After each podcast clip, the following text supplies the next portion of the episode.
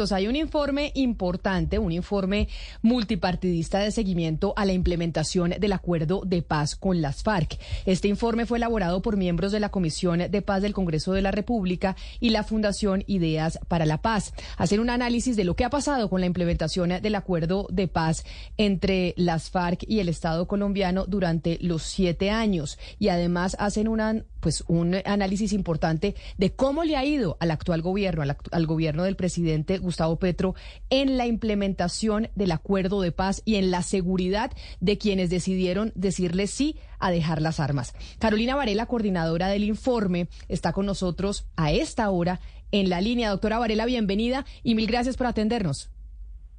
Camila, buenas tardes a ti y a toda la mesa. ¿Cómo están? Pues estamos con eh, antesala de unas manifestaciones importantes mañana en el país, mañana principalmente en Bogotá, de apoyo a las grandes reformas que quiere presentar el presidente Gustavo Petro en el Congreso de la República y que ya lo ha hecho, que son reformas que buscan eh, el cambio. Pero el cambio empezó también hace siete años cuando se firmó un acuerdo de paz con las FARC. Y la gran pregunta es cómo lo hemos hecho en estos siete años y en este último año eh, de gobierno del presidente Gustavo Petro, ¿qué tanto se le ha cumplido realmente a esas personas que dijeron, ok, le apostamos a dejar las armas y nos vamos a ir eh, nos vamos a poner a debatir ideas en vez de estar matándonos los unos a los otros?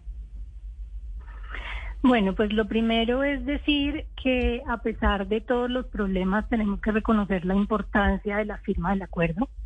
Esta mañana precisamente el senador de la calle en la rueda de prensa que se presentó el informe mencionaba que no se nos puede olvidar que más de 13.000 hombres y mujeres tomaron la decisión de dejar las armas y reincorporarse a la vida política, social y económica del país. Y eso de por sí ya es una ganancia muy grande y además sí generó unos cambios en los territorios, sobre todo en los que este grupo hacía presencia.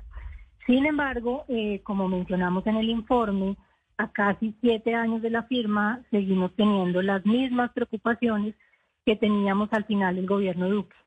Eh, problemas de ejecución de recursos, problemas de enfoque en la reincorporación, que se volvió una reincorporación individual y no colectiva, lo que hace más difícil que los proyectos productivos, por ejemplo, sean sostenibles para estas personas, problemas en el programa de sustitución a la mayoría de las familias que dieron el paso de firmar acuerdos con el gobierno no se les ha cumplido. Eh, problemas en la eh, dotación de tierras, si bien este gobierno hay que reconocer prioriza el tema de tierras, en la ejecución tenemos todavía algunos algunos problemas de administrativos y de lentitud y hay dudas sobre las cifras que se han venido presentando. Eh, entonces digamos que el panorama es tenemos un gobierno que no es un gobierno que ataque la implementación del acuerdo de paz, que reconoce su importancia, pero que en la práctica avanza de manera lenta y seguimos teniendo los mismos problemas que teníamos en el gobierno de eh, señora Carolina Varela, este informe es muy importante porque eh, pues está hecho por ustedes y avalado por 18 congresistas de la Comisión de Paz del Congreso que son de diferentes partidos, digamos, no son solamente afines al gobierno o solamente en contra eh, del gobierno y llegan a estas conclusiones que usted nos acaba de explicar. Entonces, la pregunta es, ¿esto es porque así no se ataque el, el acuerdo, como podía pasar en el anterior gobierno, hay digamos, un ataque pasivo, que es el de no hacer nada, como han denunciado en esta emisora varios de los, de los eh, excombatientes y, desmovilizados, o porque realmente la estructura del acuerdo y los compromisos del acuerdo fueron, quedaron de una manera imposible de cumplir. Bueno, el primero lo que recalcas, este es un proyecto multipartidista, es un proyecto que viene implementándose desde el año 2018 que inició además en la Cámara de Representantes y en esta nueva fase con el nuevo Congreso, pues logró eh, involucrar también a senadores. Eh, por eso ves en, el informe, precisamente como mencionas, está suscrito por partidos de gobierno como el Polo, como comunes o partidos de oposición como Cambio Radical e independientes, como el mismo senador de la calle y el representante Carvalho. Entonces, ese es un valor agregado del proyecto. Se busca entonces como que independientemente de la brilla política, eh, nos pongamos la mano en el corazón y veamos cómo va la implementación y cómo podemos ayudar al gobierno para mejorar eh, su implementación. Eh, dicho esto, entonces yo no creo que haya un ataque deliberado del gobierno ni una intención deliberada por no implementar el acuerdo. Lo que creo es que hay unas prioridades hoy que ponen el foco sobre la denominada paz total y dentro de esta sobre las negociaciones con distintos grupos y que se le ha restado importancia a la implementación del acuerdo. Un tema, por ejemplo, que muestra esto es cómo la estructura institucional a hoy sigue sin ajustarse con una unidad de implementación que está haciendo la mejor tarea que puede hacer, pero dentro de una oficina del Alto Comisionado para la Paz, no dependiendo directamente del presidente, como en su momento fue la Consejería de Postconflicto con el doctor Pardo o la Consejería de Estabilización con el doctor Archila. Entonces, la misma estructura institucional permite que la articulación y la coordinación, que es lo que hace esta entidad, se pueda hacer de mejor manera. Pero no creo que haya un ataque deliberado o una intención deliberada de no implementar, sino sencillamente el foco está puesto en otra cosa y hemos dejado de ver la importancia además del acuerdo. El acuerdo tiene además una importancia estratégica dentro de la paz total. Cumplirle a los firmantes del Acuerdo de Paz de 2016 es un mensaje muy importante para quienes hoy se están sentados en otras mesas de diálogo con el gobierno nacional. Efectivamente, como dices, hay unos compromisos que son grandes, pero eso es lo importante del acuerdo. El acuerdo con las FARC no fue solo un acuerdo de dejación de armas, no fue solo entrega de un fusil por un proyecto productivo, sino buscaba precisamente transformar unas condiciones de unos territorios que históricamente han vivido en conflicto. Entonces, sí es una tarea grande, es una tarea importante, pero es una tarea que tenemos que asumir como país y que el gobierno tiene que cumplir en lógica además de cumplirle a los firmantes, cumplirle a las comunidades que están en estos territorios y enviar un mensaje a quienes están dialogando en otras mesas hoy con el gobierno. Coordinadora Varela, precisamente sobre la paz total le quería preguntar, porque en el contexto de medidas cautelares para cuidar a los firmantes, la JEP hace unos días llamó a algunas instituciones y entre, entre estas personas llamó eh, al alto comisionado eh, Danilo Rueda.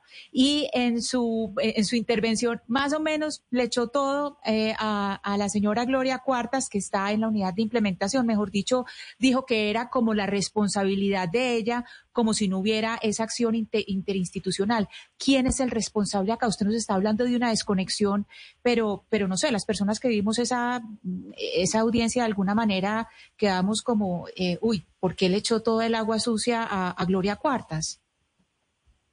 Bueno, pues digamos que nosotros desde la parte técnica del proyecto, yo te puedo decir, el acuerdo de paz necesita el concurso de todas las entidades del Estado, ni siquiera solo del Gobierno Nacional. El acuerdo de paz necesita de la participación del gobierno nacional, de las autoridades locales, tienen un rol muy importante, tanto alcaldías como gobernaciones,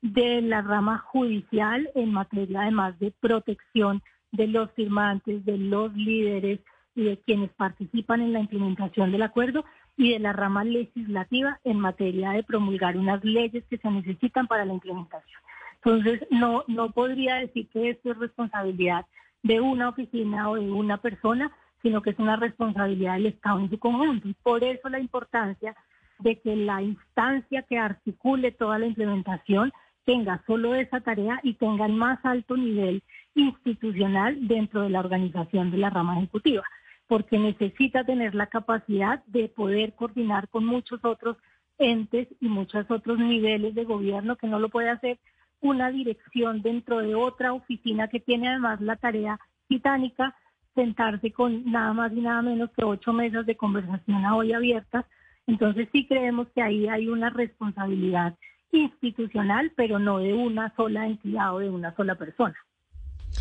Pues ese es el eh, resultado de este informe importante que convoca, como decía Claudia, a 18 partidos. ¿Alguna respuesta, coordinadora Varela, de parte del Gobierno Nacional sobre esto que ustedes han puesto sobre la mesa de la preocupación que hay de una serie de incumplimientos, por lo menos, de este acuerdo eh, de paz con las FARC?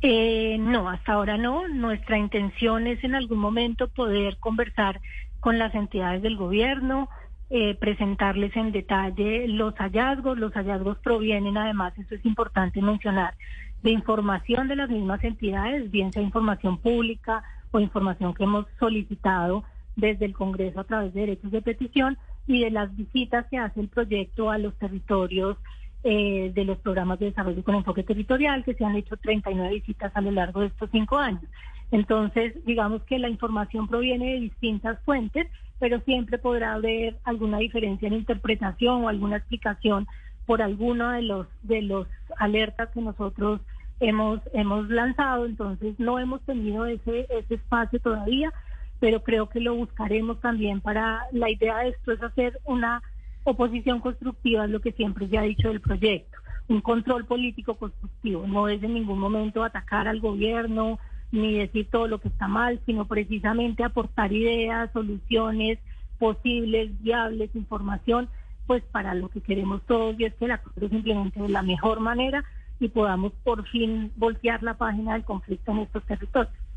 Pues, eh, coordinadora de este informe sobre la implementación del acuerdo, Carolina Varela, investigadora de la Fundación Ideas para la Paz. Gracias por estar con nosotros hoy aquí en Mañanas Blue. A ustedes muchas gracias.